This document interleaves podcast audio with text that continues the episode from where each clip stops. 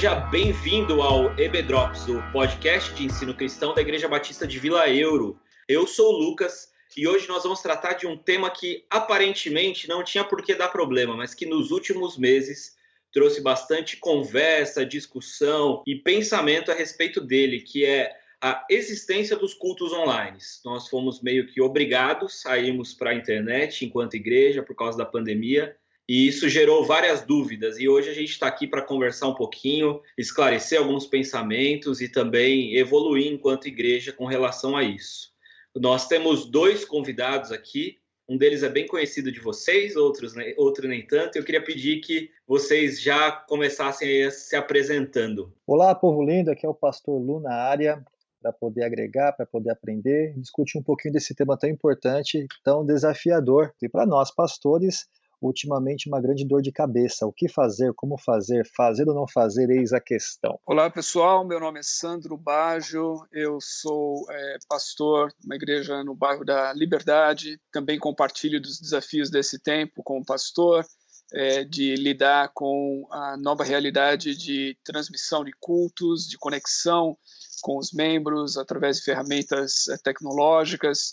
Então, esse é um tema bastante atual é, ministerialmente para mim também e estou feliz de poder participar dessa conversa aqui é, com vocês. Olá pessoal, meu nome é Elder e vamos ver como que algumas mudanças que a gente talvez vivesse daqui 5 ou 10 anos tiveram que acontecer em dois, três meses. Então vamos ver como é conversar um pouco sobre como isso afetou e ainda vai afetar a vida da igreja. Interessante isso que você falou, Helder. Eu ouvi uma frase do pastor Ricardo Agreste, lá de Campinas, pastor presbiteriano, que ele falou que a pandemia ela foi um grande acelerador de muitas coisas.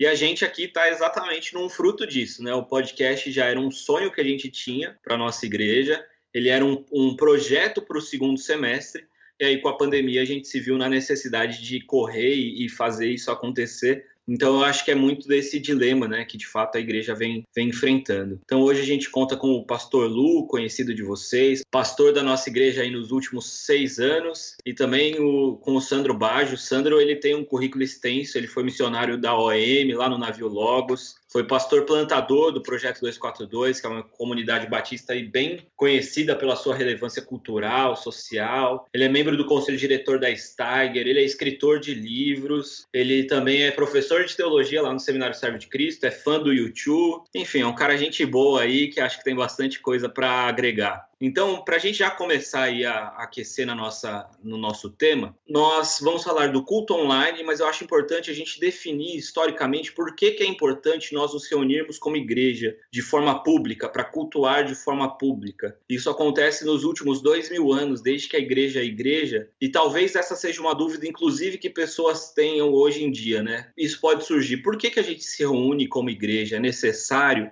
Gostaria de ouvir um pouquinho a opinião de vocês sobre isso. É, Lucas, quando a gente começa a discutir até nas igrejas, nas, nas nossas escolas bíblicas, né, o conceito de igreja, vem muitas dúvidas das pessoas, né, até perguntando quando surgiu a igreja, em que momento surgiu a igreja, o que é a igreja. Claro que nós não vamos entrar nesse nesse instante, mas eu acho que é interessante a gente entender o papel da comunidade reunida, né? Lá no livro de Atos, no capítulo 2, onde os, os discípulos ali estavam junto junto com o povo na comunhão, tinha o partir do pão, nas orações. Existia ali uma trajetória ali, né, de estar no templo e estar nas casas. Então, o ajuntamento é algo bíblico, né? O próprio Senhor Jesus nos deu esta ordem de nós estarmos nos reunidos como corpo de Cristo, e eu acho que a reunião, o cultuar a Deus, estar junto em um local, tem a ver com o nosso testemunho de fé, naquilo que nós acreditamos lá no Velho Testamento, já trazia Salmo 133, né, que é bom estar junto, é bom viver na comunhão. E em tempos de pandemia, esse tem sido, acho, nosso grande desafio, né, de não estar vivendo uma essencialidade de estar junto devido a essa pandemia, é, viver de uma forma virtual, que é algo muito estranho, né, pastor? Eu concordo. Acho que assim a essência da igreja é justamente a questão de dessa comunhão, desse caminhar juntos, né? O próprio nome que foi uh, usado a partir do Novo Testamento para a igreja é, já denota essa ideia de uma de uma assembleia, né? Então são pessoas reunidas E isso, isso fala de reunião, isso fala de pessoas, isso fala de, de partilha. Assim como o texto de Atos que foi citado, e a gente poderia olhar tantas outras coisas no, no Novo Testamento que trazem esse, esse conceito da igreja como povo reunido em nome do Senhor, debaixo do, do, do Espírito Santo, ao redor da palavra e dos sacramentos. Então, é, não, não há como a gente escapar disso. Nesse momento que a gente está vivendo, o desafio é a gente viver essa realidade de povo reunido à distância, né? Então, acho que talvez essa seja a grande questão é, que muitos têm levantado e por isso isso divide as opiniões da, daqueles que dizem não é, momentaneamente a gente pode a gente pode ainda continuar sendo igreja a gente pode continuar sendo povo através dessas ferramentas virtuais e aqueles que dizem não essas, é, isso é impossível é possível você ter a transmissão de um sermão ou de um estudo bíblico, alguma coisa, mas não há como ter culto, né? Então,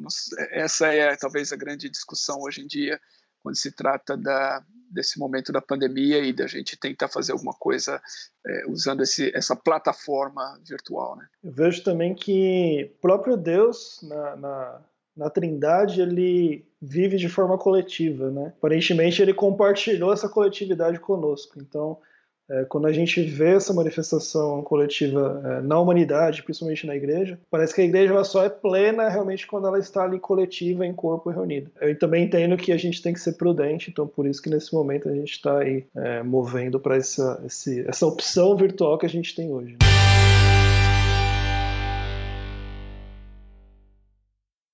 Quando a gente para para pensar, nós somos corpo de Cristo reunidos. A gente nunca é, nós não fomos salvos individualmente, mas nós, nós fomos salvos como igreja. E a gente precisa desse lugar de encontro, né? Não tem outra forma. A gente sabe que a igreja primitiva se reunia de outra forma, diferente de hoje, mas ao longo dos anos as coisas foram evoluindo, elas foram ganhando outras formas, mas o princípio é o corpo reunido, então não dá para a gente deixar isso de lado. Mas, diante dessa realidade né, que nós temos da, da pandemia, e que foi curioso, porque foi, foi muito engraçado, na verdade, quando a gente para para olhar em retrospecto, porque, assim, duas semanas antes, a gente estava, inclusive, foi formatura do, do Seminário Servo de Cristo, nós estávamos juntos lá na, na, numa igreja chinesa e a, os chineses muito mais preocupados do que os brasileiros. Era uma coisa muito clara. Para a gente, duas semanas antes de parar tudo, a gente estava vivendo essa realidade. E foi de fato assim. A, acho que a, a IBAB me parece que foi a, a igreja que veio primeiro, parando, aí outras grandes comunidades. Eu lembro da Casa da Rocha também soltar alguma coisa, e aí em menos de 10 dias já veio os decretos, e aí se tornou uma coisa oficial, né? E aí a gente se depara com essa questão. É, o, o, versículo de Hebreus 10, 25, ele era antigamente o versículo oficial de alerta aos desigrejados, mas esse período ele meio que se tornou um carro-chefe de argumentos daquela galera que se defende, defende isso que o Sandro falou, de que não, não, não podemos, não é culto, não é igreja, não pode colocar, tomar ceia, a ceia tem que ser em corpo, reunido, com todo mundo junto, no mesmo lugar. E aí eu queria pedir para que vocês trouxessem a luz desse texto texto bíblico, do, do versículo, 10, versículo 25 do capítulo 10 de Hebreus, e também face a essa nossa realidade, como que a gente deve aplicar esse texto agora nas nossas vidas, na nossa nova realidade? Eu, eu vejo que o, o Edward falou uma palavra bem interessante, que é a palavra opção, né? Se você for ver lá na igreja primitiva, eles tinham uma opção de estar nas casas, né, reunidos ali, comendo, celebrando, orando, e também tinha um templo, né. Lá no século III, quando Constantino, imperador romano, ele teve aquele, aquele sonho, né, que ele foi para uma para uma batalha e nessa batalha ele tinha vencido a guerra porque ele tinha bandeiras com cruz pintada, ele foi para essa batalha, ganhou, e a partir desse momento ele começou a ser uma pessoa adepta ao cristianismo, né? E a partir, depois de um tempo, através da sua mãe, Helena, ele construiu lá a Igreja do Santo Sepulcro, lá em, em Jerusalém, e as pessoas começaram a deixar de se reunir nas casas e só começou a se reunir nos templos. E eu acho que falta isso para o povo, falta isso para a comunidade, é, voltar às suas essências. Eu acho que esse tempo é muito oportuno de sair nas casas e nos relacionamentos para ser igreja na casa, na família. A gente está tendo uma baita oportunidade de poder viver de fato o que é o ajuntamento, o que é o partilhar, o que é ser corpo de Cristo nas casas, nos lares. Então, nesse texto de Hebreus 10, 3 a 25 ali, ele, ele trata sobre uns aos outros, né? Não deixe de reunir nas casas, é, que vocês procurem encorajar uns aos outros. Eu acho que esse texto ele é tão atual quanto aos tempos anteriores, porque eu, às vezes, eu estou dentro da minha casa com a minha família e eu não estou sendo igreja. Então não é o local, não é o prédio, não é o templo, é a sua devoção com Deus, o seu coração de ser igreja aonde você está. E em tempos de isolamento, é, nos reunir virtualmente, é, é uma opção também, eu creio que é uma opção. Você até comentou, né, que algumas comunidades têm uma dificuldade de até celebrar a Santa Ceia virtual, né? Já tive alguns pastores que eu conversei que é totalmente contra este essa possibilidade porque a ceia tem que estar junto. Mas é isso nos leva a, a refletir o que de fato significa a ceia. A ceia não é estar com a comunidade, a igreja no prédio em si. A igreja é onde você está com a sua família ou você sozinho em memória do Senhor. Eu acho que encorajar uns aos outros nos, nos tempos de pandemia eu acho que é incentivar, é motivar com que a pessoa possa continuar ou mais, mais ainda, né, ela, ela aumentar a sua devoção, o seu temor, o seu, o seu relacionamento com Deus, que aí o seu culto, que é o seu culto racional, vai ser de manhã, à tarde, à noite, aonde ela estiver. Se eu puder contar um pouquinho da, de como aconteceu conosco, né, a partir da experiência e, e, dizer o seguinte: uma das primeiras coisas que eu acho que publiquei logo na, na semana que as igrejas começaram a parar e eu percebi que estava havendo uma certa disputa, né, e até às vezes acalorada de acusações daqueles que tomaram essa ou aquela direção. E eu lembro que eu publiquei alguma coisa no Twitter, eu acho, dizendo: gente, vamos ter um pouquinho mais de, de paciência aí, porque está todo mundo enfrentando um cenário novo, né? Ninguém né, não existe nenhum pastor hoje vivo que enfrentou isso antes a última grande pandemia foi a gripe espanhola. A gente não, né, não conhece pessoas que estiveram lá e que estão aqui. E mesmo que, que tivesse alguém que esteve na, na, na gripe espanhola naquela época, o contexto é outro.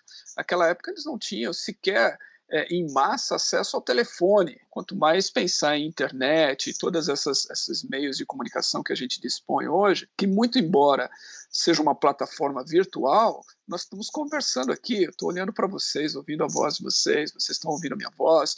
Existe até um elemento de fisicalidade aqui, porque a voz é uma coisa né, física, né, não é só. Então, existe aqui uma, um aspecto de fisicalidade né, nesse encontro. Algo que ninguém antes de nós teve condições de, de, de desfrutar ou, ou, ou, de ter a disposição para enfrentar esse desafio. Né? Então, acho que, no mínimo, a gente precisaria ter um pouquinho de humildade ao lidar com isso e respeitar. Então, eu respeito as pessoas, eu tenho amigos que optaram por não fazer nenhum tipo de reunião que fosse culto nesse período. Eles estão tentando pastorear suas congregações de maneiras diversas, mas eles não têm esse momento do culto. Nossa igreja, nós decidimos desde o primeiro domingo e a gente parou, a gente foi, a gente parou naquela mesma época que o mesmo final de semana da IBAB, é, a Casa da Rocha, teve, um grupo de igrejas, Casa da Rocha está bem perto da gente, e inclusive foi olhando para alguns amigos em, em, diálogo e vendo o que estava acontecendo que a gente decidiu, olha, vamos parar naquele domingo. E aí decidimos fazer, então, comunicamos para nossa congregação que nós iríamos transmitir o culto. A nossa ideia era, vamos reunir somente a, a equipe aqui, o pessoal fica em casa e vamos transmitir o culto. Mas como a nossa internet não é muito boa, a gente decidiu, havia um risco ali na transmissão, no streaming, né? Falamos, vamos fazer o seguinte, vamos gravar e aí a gente acaba colocando no YouTube e o pessoal assiste em casa. Então foi assim a gente, a gente conhece começou. bem essa história, viu, Sandra? É, então... conhece bem. é isso aí. E foi mais ou menos assim que a gente começou. Então, e a gente estava tentando reproduzir exatamente o culto. Então, se você olhar, os primeiros dois, os primeiros dois domingos era uma reprodução daquilo que a gente fazia no culto. Depois a gente percebeu que realmente não era. O ambiente era outro. Não, não tinha como você você tentar reproduzir aquilo. Ficaria, ficava um pouquinho, eu não sei, artificial, um pouco até, né? Você tentar reproduzir o, os cânticos como se todo mundo tivesse ali no mesmo lugar, e, né, as pessoas não iam se engajar, nem todo mundo daquela mesma forma. Então a gente foi tentando encontrar um formato, mas tudo isso na tentativa do quê? Em primeiro lugar, de manter a igreja, a congregação unida pelo menos uma vez por semana, em um momento específico em que a gente realmente convoca todo mundo. Olha, esse é o momento em que a gente vai estar reunidos, é, cada um na sua casa, mas nós temos esse mesmo canal, então vamos estar com um só coração, um só espírito, sintonizados aqui e tendo esse momento do, no, do, nosso culto, cada um na sua casa, mas em uma coisa em comum aqui, que é o que está sendo transmitido. Segundo, a gente, é, a gente achou importante isso dessa forma e não simplesmente deixar as pessoas, cada um por si e tudo mais, é porque a gente tinha esse também essa necessidade de manter uma certa unidade. A gente achou que para nós, no nosso contexto, com o nosso público, com a nossa congregação, manter uma certa unidade, então falar uma só linguagem, manter a gente tinha um planejamento de sermões durante o ano, vamos manter eles, a gente não mudou absolutamente nada, vamos manter esse planejamento, vamos continuar falando e comunicando isso, para nós era importante, e tem sido importante, porque a princípio nós pensamos que seriam três, três ou quatro semanas, é, agora nós já estamos indo, amanhã, na nossa realidade, vai ser a quarta, a quarta ceia, por exemplo, que a gente não tem uma ceia presencialmente reunidos como igreja, né? Então, a, a, necessidade surgiu e a gente teve que, que, abraçar. E eu sei que tem pessoas que abraçaram assim, estão fazendo, tem outros que têm dificuldades. Eu respeito a ambos. Não pode ser que eu esteja errado, e nesse caso, se eu errei nesse período, eu vou ter que assumir, né? a história vai contar. Mas eu acho que ninguém que está fazendo isso está fazendo. É, de, de, aventureiro. Acho que cada pastor está tentando fazer o melhor para servir a sua congregação e os seus membros num momento tão difícil que a gente está vivendo. De fato, a gente tem uma ala, digamos assim, da igreja que realmente se posicionou mesmo contra o culto online, muito apegado a alguns aspectos da tradição e de fato a gente não tem problema com isso, né? Desde que haja respeito de ambas as partes, a diversidade de ideias também faz do corpo. Mas é curioso porque nosso formato de culto atual também sofreu drásticas mudanças e implicações tecnológicas ao longo dele, do, no formato e tudo mais. Então, assim, a gente não se reúne como igreja como se reunia em Hebreus 10, 25. Então, acho que esse é um ponto interessante para a gente pensar também e, e olhar, né? Se a gente não está, talvez, abraçando um tradicionalismo que não, não faz, faça tanto sentido.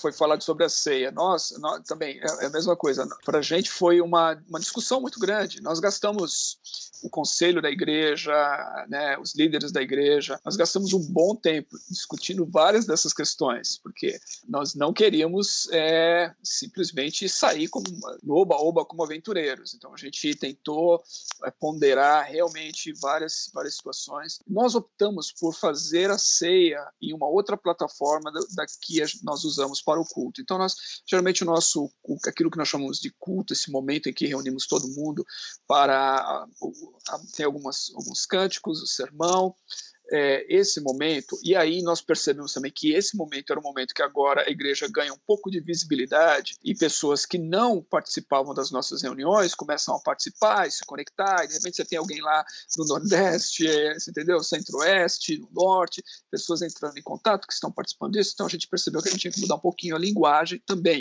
e a gente adaptou um pouquinho isso. A ceia, a gente decidiu que para nós, uma congregação pequena, nós, nós temos 180 membros, mais ou menos, que participam disso, então a ceia nós decidimos fazê-la no Zoom. Então nós, nós fizemos um.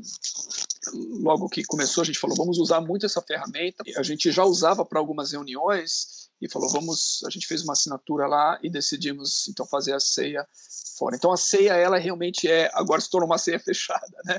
Porque é a ceia somente da congregação, a gente né, passa o link e a senha, marca para o pessoal, e ali a gente faz aquele momento em que a gente ora, cada um está na sua casa, eles têm os elementos, a gente ora, depois a gente divide lá na, em salas, né, que seriam grupos pequenos, para o pessoal ter um momento de comunhão, de oração também, e esse é o momento que a gente faz a ceia. Né? Para nós, tem sido muito importante para a nossa congregação, é isso que eu posso dizer. Uma coisa que eu lembrei quando vocês estavam falando, dessa questão de ainda ser igreja mesmo que não estejamos reunidos fisicamente. Né? Esse ano, a Páscoa foi mais ou menos é, depois ali do início, né, de realmente fechar tudo. O Ministério dos Kids, né, da nossa igreja, fez ali o calendário do Advento. Né? Então, para que as crianças trabalhassem ali a Páscoa. E aí, é, eu fiz, né? Eu e a Erika, a gente fez com, com a Rebeca aquela semana, né? E eu até comentei, a gente tem um grupo aí dos, dos, meninos né, da igreja, eu comentei que há muitos anos eu não sentia tanto a Páscoa como nesse ano. Pelo fato da gente estar isolado, né, e assim, não que as pessoas estejam trabalhando menos, muitos estão trabalhando até mais, né,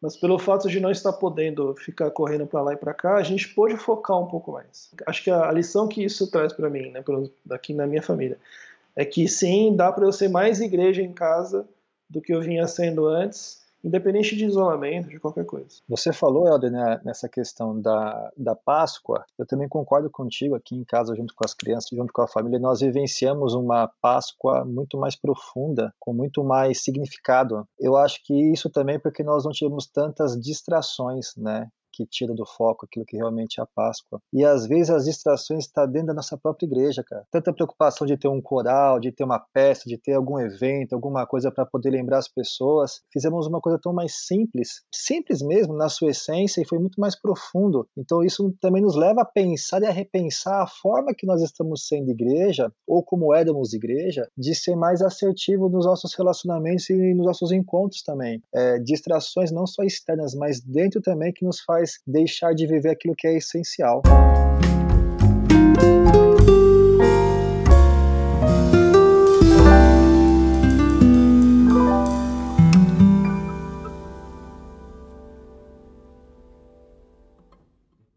Eu, Lu e o Lucas, a gente está na Vila Eu já há muito tempo. Quantos domingos a gente não passou o domingo inteiro na igreja?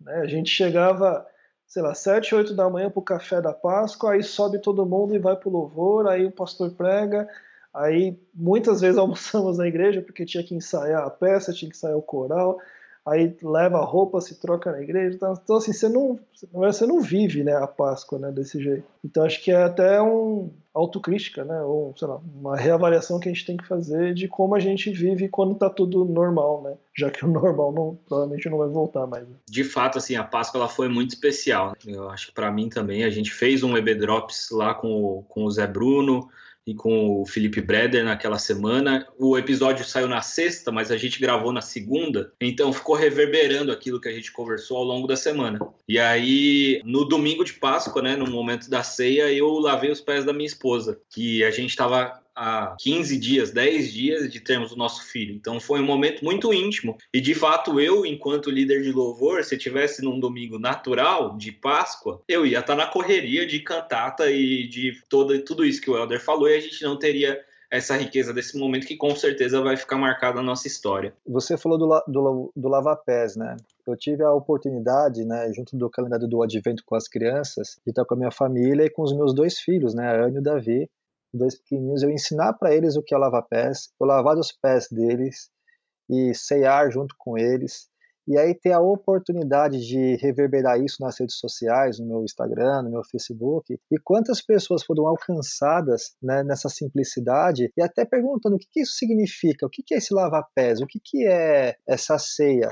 Então, eu acredito que até, pelo menos para minha vida, para minha família, foi um momento bíblico simples e evangelizador, cara, porque através disso a gente pôde compartilhar o que de fato é a Páscoa para as pessoas. A gente trouxe aqui, eu acho que bastante aspectos positivos, de fato, né, do que a gente tem é, como opção aí para o culto online, mas em contrapartida a gente tem uma outra situação. A gente sabe que, apesar das nossas igrejas, né, eu conheço também o, o, lá o 242. É, as nossas igrejas estão ali localizadas em bairros de classe média, classe média baixa, mas a gente tem frequentadores ali que têm acesso a todas essas questões, né? É, algumas igrejas é, que, que foram plantadas recentemente, que têm um corpo de membros ali também bastante jovem, isso é muito fácil de lidar. Agora, pensando, né, a gente está na internet, vamos chegar a outros lugares que a gente nem sabe. Pensando na realidade daquela igreja na periferia, onde boa parte das pessoas não tem acesso a esse, essas plataformas,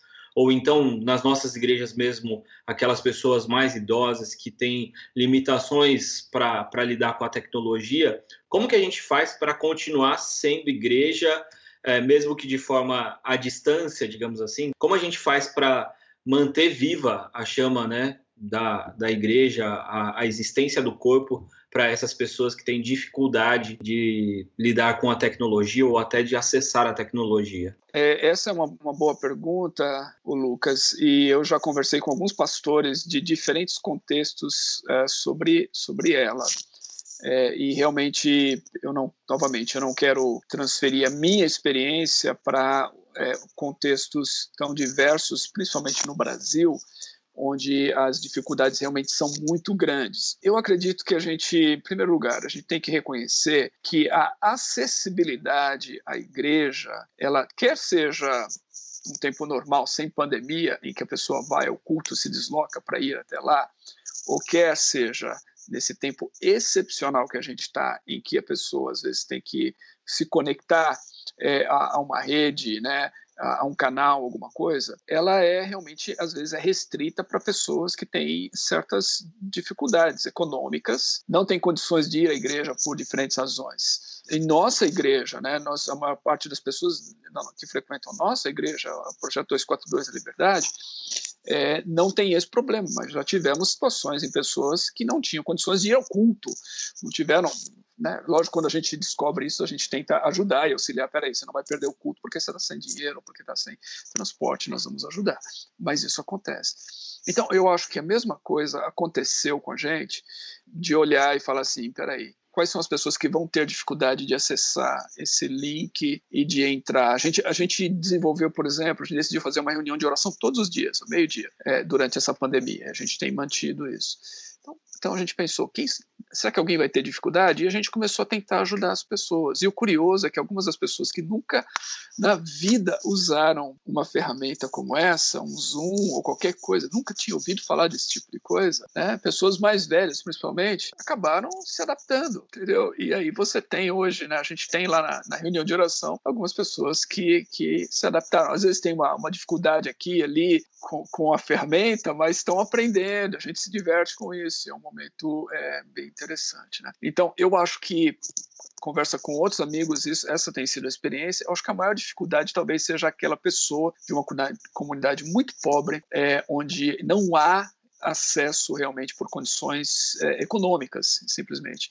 Há uma inviabilidade porque a pessoa não tem ah, uma rede, porque ela não tem lá, um, um celular com, com conexão, um computador. Eu acho que aí realmente é um desafio. Pastores nessas condições têm uma tarefa extra nesse período para servir as suas congregações. Na nossa comunidade aqui, pelo menos não chegou aos meus ouvidos, né, que é esse público né, do, dos mais idosos, mais experientes, tem sofrido pela não participação dos encontros virtuais. Né? Muito pelo contrário, também eu tenho percebido que muitos que não tinham o hábito, o acesso, estão tendo. A, a maioria dos, das pessoas idosas da igreja, da nossa comunidade, os seus filhos e os seus netos estão ali também.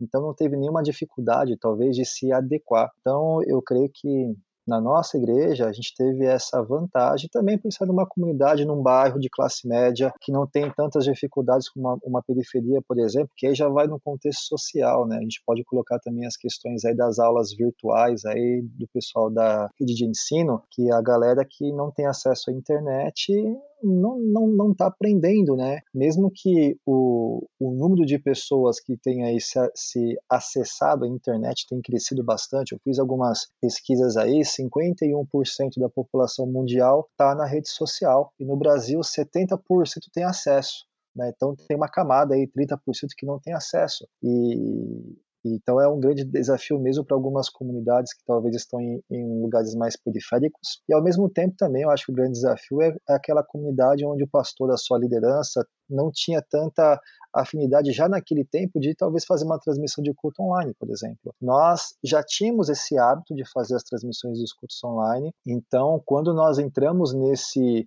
nessa pandemia, não foi tão difícil dar continuidade. Tenho visto também alguns amigos, algumas pessoas próximas que até hoje estão com dificuldades de fazer as suas transmissões e aí eles vêm né, se queixar que muitos membros não, não estão mais participando das suas lives no seu celular porque estão vendo outras igrejas. Então isso é uma pena, mas é uma realidade. Eu acredito que esta situação que veio, né, veio para ficar no sentido de tecnologia, eu acho que nós, como Igreja Batista de Vila, nós estamos aprendendo com, com isso, estamos otimizando cada vez mais e mais. E quando voltar aí a normalidade dos encontros, a gente, eu acredito que vamos ter um, um ganho aí de acréscimo na qualidade daquilo que a gente tem feito, porque nós entendemos que fazemos para o reino e fazemos com excelência, e temos que continuar dessa forma também.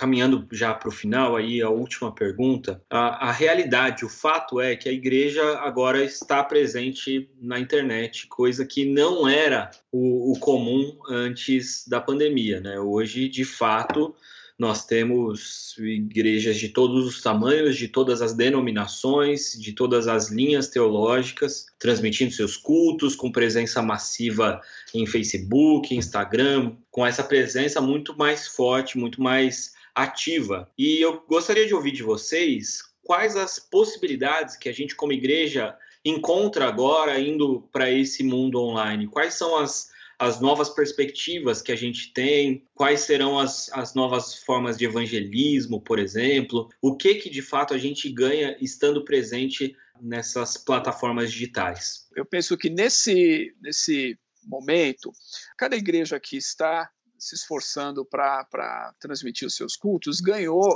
realmente ganhou um público novo.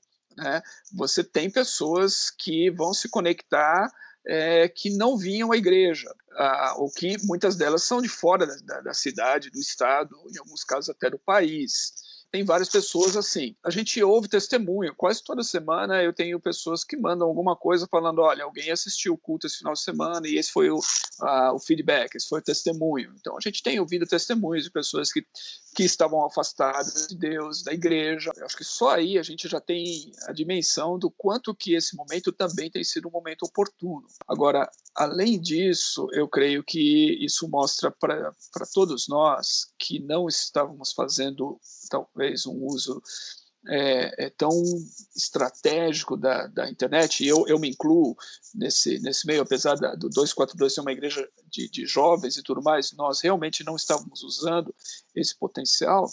Eu acredito que agora é hora da gente olhar e falar, peraí, tem um potencial, né?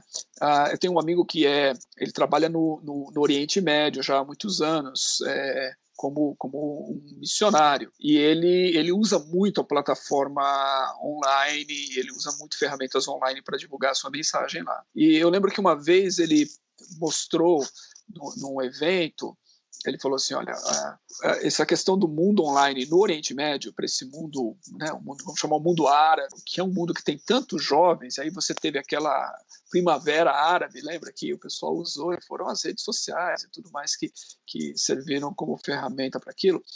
Ele, ele mostrou um vídeo de um imã é, eu, de algum país ali do Oriente Médio, é, fazendo o seu, o seu, seu culto online, a gente diria assim, o imã fazendo a sua pregação e tudo mais, e transmitindo isso via YouTube, inclusive vestido é, um pouco mais assim, né, num estilo um pouco mais jovem, entendeu? Sem aquelas vestes né, características da, da religião, para se comunicar com as novas gerações. Aí eu fiquei pensando, poxa, se um, se um imã, né, se um, se um um líder islâmico está fazendo esse, esse esforço porque ele percebeu que ele tem o acesso à juventude através desses canais, por que, que a gente não vai fazer? Por que, que a gente vai olhar e falar, nossa, né, não é um caminho válido? É muito válido.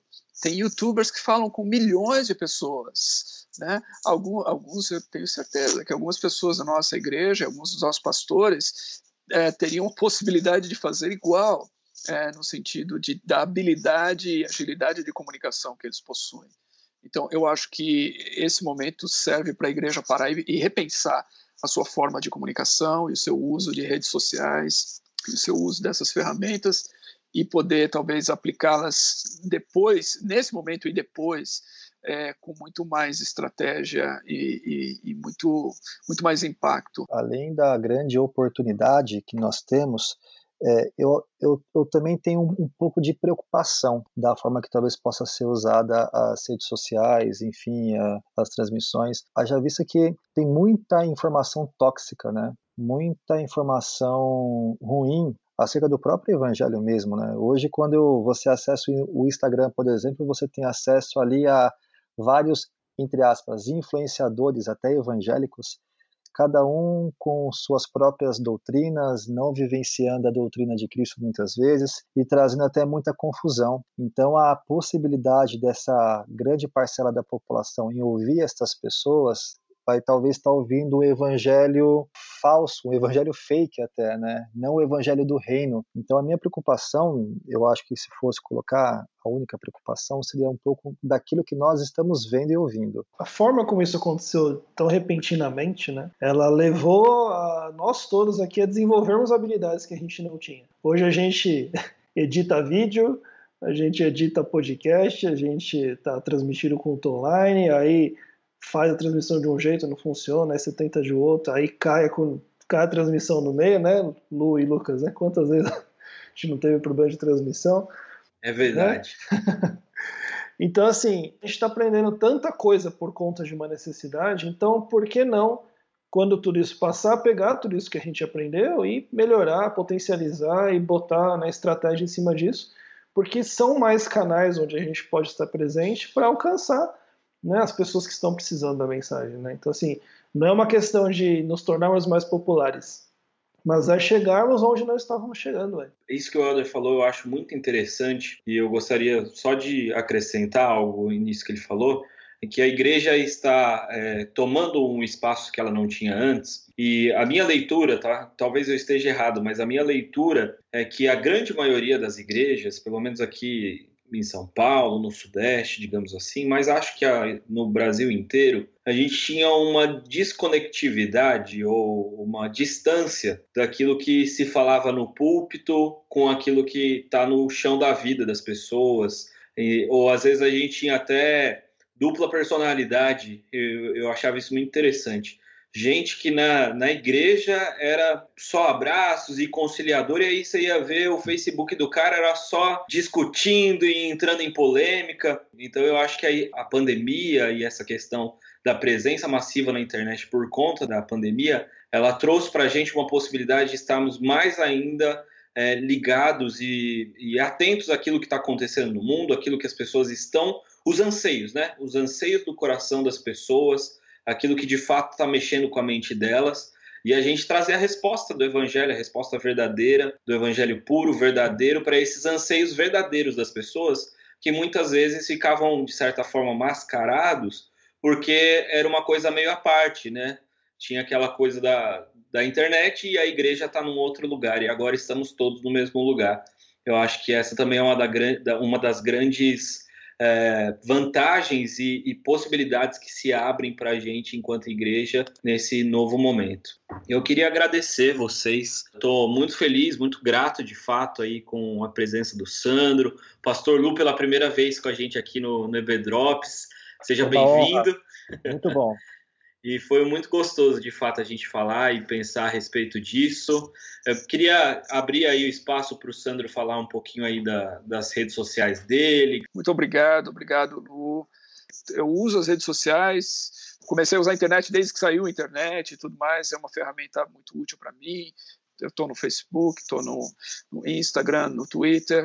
Coisa que eu posso dizer assim, talvez de interessante para quem não conhece é, da, da igreja seria é, conhecer um, um, trabalho que nesse momento de pandemia tem sido muito muito útil, né? Que é o Compassivo. O Compassivo é uma ONG que a gente criou que é, se conecta com refugiados sírios. Então, ela foi criada para atender os refugiados sírios, pessoas em vulnerabilidade social. E nesse período de pandemia, para vocês terem uma ideia, o Compassiva é, distribuía antes da pandemia uma média de 100 num, num mês assim mais produtivo, umas 150 cestas básicas para famílias carentes, de, dentre refugiados e outras pessoas. E nesse período de pandemia, eu acho que já, conta, já se contabiliza mais de ah, 100 toneladas é, de alimentos que foram distribuídos durante Uau. esse período. Né? Então, é uma, um crescimento incrível é, de, de atuação. E é isso. É, eu acho que essas são as oportunidades. Eu acho que oportunidades a gente tem. A pandemia, ela é um momento difícil, um momento que tem perigos, riscos, mas tem tido bastante oportunidade da gente ir onde a gente não ia antes, da gente servir de maneiras como a gente não servia antes.